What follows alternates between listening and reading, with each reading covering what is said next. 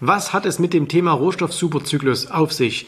Was muss man beachten, wenn man Aktien screent und sollte man in einem Bärenmarkt long gehen? All das und mehr heute in dieser Folge hier. Schön, dass du dabei bist.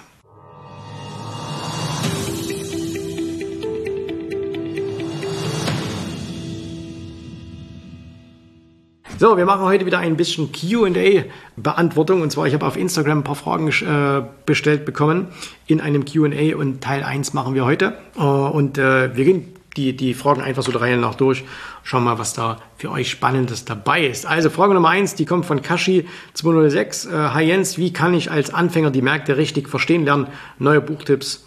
Liebe Grüße, Carsten. Also, Carsten, die Märkte richtig verstehen lernen kannst du nicht aus Büchern. Das ist so ein bisschen wie man sagt, hey, wie kann ich perfekt kochen lernen? Was, welche Kochbücher muss ich dafür lesen?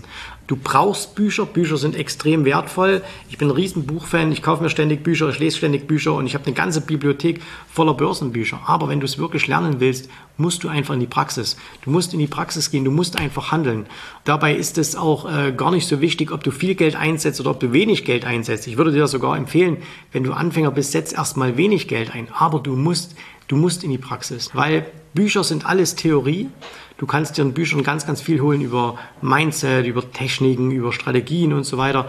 Aber am Ende musst du es in der Praxis umsetzen, um deine eigenen Erfahrungen zu machen, weil du lernst nur aus deinen eigenen Erfahrungen raus. Du kannst nichts in der Theorie nur erlernen und danach ein Meister sein. Das gibt es nicht. Gibt es in keinem Bereich. Es gibt es nicht im Sport, gibt es nicht in den Berufen.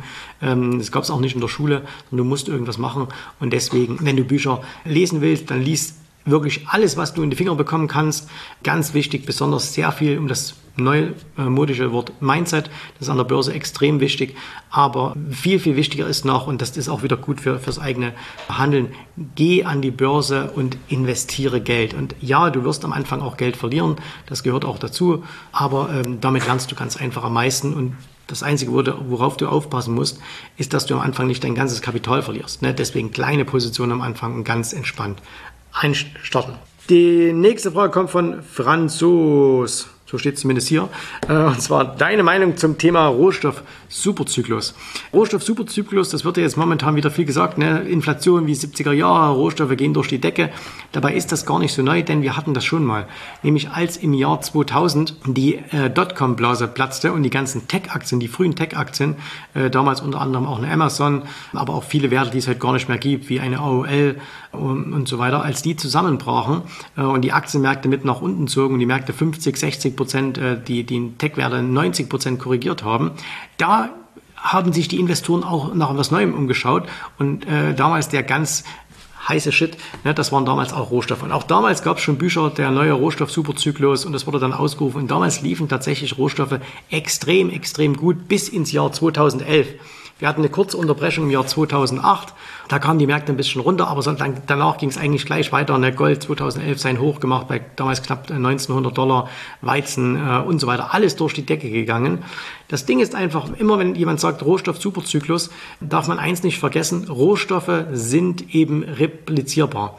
Also das heißt, wenn du, wenn die Preise für Rohstoffe nach oben gehen, lohnt es sich mehr davon herzustellen oder zu fördern. Wenn du also einen Erdölpreis hast von 20 Dollar, da macht es keinen Sinn, irgendwie eine neue Bohranlage zu machen oder irgendwie Fracking zu machen oder sonst irgendwas. Hast du aber Preise von 100 Dollar, 150 Dollar wie damals im Jahr 2008, dann lohnt es sich eben viel, viel mehr zu fördern, viel tiefer reinzugehen. Und dann erhöhst du das Angebot und damit sinkt dann automatisch auch wieder der Preis. Noch einfacher ist es bei Getreiden.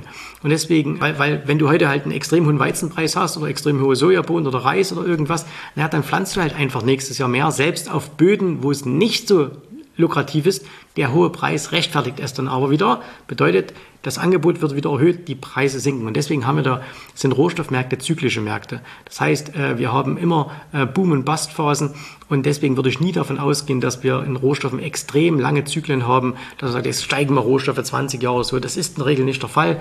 Ein paar Jahre kann das immer sein. Jetzt sehen wir schon seit dem Corona-Tief, dass die, dass die Energiepreise, dass die Getreidepreise schon seit über zwei Jahren jetzt steigen.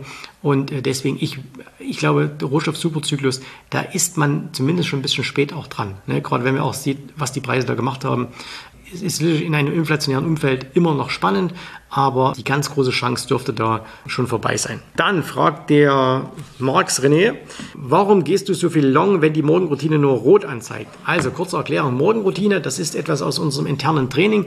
Das ist eine Betrachtungsweise der Märkte, die wir unseren Kunden beibringen, nämlich, dass wir, wir nennen das Morgenroutine, dass wir jeden Tag die Märkte nach bestimmten Gesichtspunkten uns anschauen, damit wir keine äh, subjektiven Meinungen mehr haben, sondern objektive Daten und Fakten. So, und wir vergeben da ein, ein Ampelsystem und äh, zuletzt war eben dieses Ampelsystem komplett auf Rot. Das heißt also, alles hat auf Bärenmärkte hingedeutet. Und wenn du mir bei Instagram folgst, dann siehst du, dass ich trotzdem immer mal ein bisschen was poste. Und da sind auch immer mal äh, Long Trades dabei. Jetzt ist eben die Frage, warum mache ich Long Trades in einem Bärenmarkt? Das hat zwei Gründe. Punkt Nummer eins, oftmals sind es eben, ähm, na, einfach drei, eigentlich drei Gründe.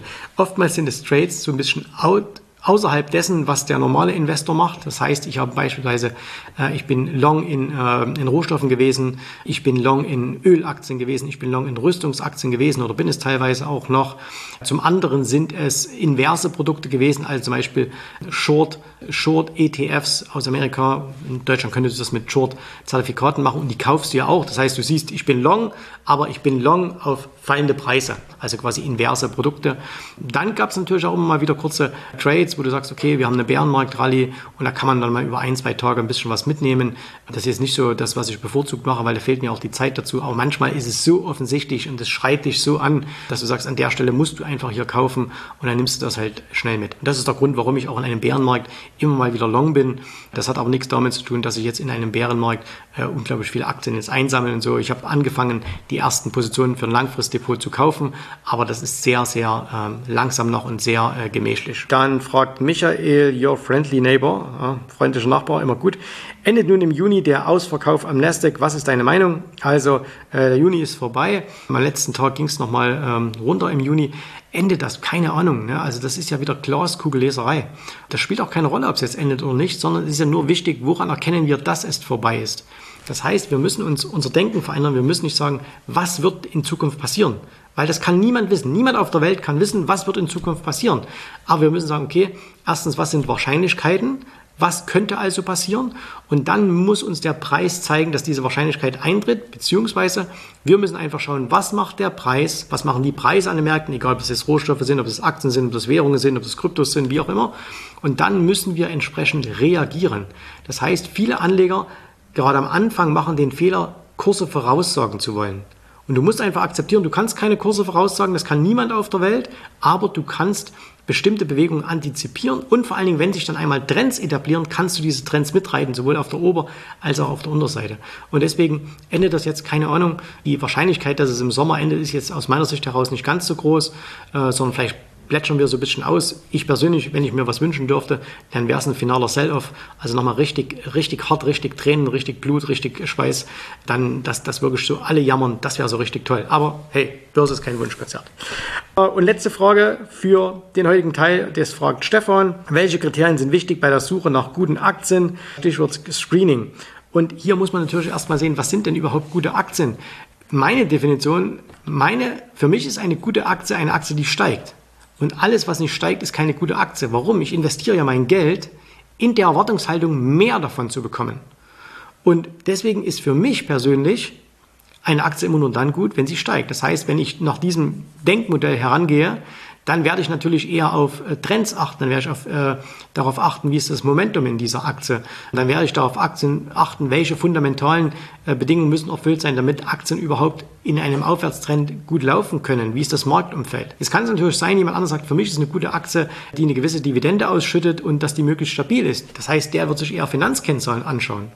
Und ein dritter sagt vielleicht, ich will irgendwie Schnäppchen machen, halt ich persönlich für die schlechteste Art an der Börse zu agieren, aber sei es drum, wer das halt macht und der wird natürlich schauen, hey, was ist denn am meisten gefallen, hat trotzdem die Chance zu überleben, wo gibt es Turnarounds und so weiter. Das heißt, bevor du hergehst und sagst, was sind gute Kriterien für eine oder was sind die richtigen Kriterien, um eine gute Aktie zu finden, definier erstmal für dich persönlich, was macht denn für dich eine gute Aktie aus? Und wenn du das hast, dann kannst du sagen, okay, und was sind dann die Voraussetzungen, dass das überhaupt so eine gute Aktie sein kann? Und danach musst du screenen. Das war's für heute. Erster Teil. Ich nehme jetzt gleich noch für euch einen zweiten Teil auf. Den gibt's dann hier demnächst auf diesem Kanal. Bis dahin, danke fürs Zuschauen. Tschüss, Servus, macht's gut. Bye, bye. Ich hoffe, dir hat gefallen, was du hier gehört hast. Aber das war nur die Vorspeise. Das eigentliche Menü, das kommt noch. Und wenn du darauf Lust hast, dann besuche jetzt ganz einfach jensrabe.de-termin und vereinbare dort noch heute einen Termin. Und in diesem absolut kostenfreien Strategiegespräch wird für dich eine individuelle Strategie entwickelt. Das heißt, wir schauen uns mal an, wo stehst du jetzt, was sind deine Ziele, wo willst du hin und wir schauen auch, ob wir gemeinsam dieses Ziel erreichen können. Und äh, du musst immer an Folgendes denken. Wenn du etwas im Leben erreichen willst, sei es es an der Börse, sei es beim Unternehmertum, dann brauchst du immer jemanden, der dir hilft, der schon auf einer Stufe ist, wo du noch hin möchtest. Und so wie jeder Sportler einen Trainer hat, so wie jeder erfolgreiche Selbstständige einen Mentor hat, so brauchst auch du an der Börse einen Mentor, der dir hilft, deine Ziele zu erreichen. In den letzten Jahren habe ich Tausenden von Menschen gezeigt, wie sie ein regelmäßiges Einkommen an der Börse erzielen, wie sie ihr Vermögen sichern können und auch du kannst das erreichen. Davon bin ich felsenfest überzeugt. Also, geh jetzt einfach auf jensrabe.de-termin und vereinbare noch heute deinen persönlichen Termin. Ich freue mich auf dich. Wir hören uns. Bis dahin. Tschüss, Servus, mach's gut. Bye bye.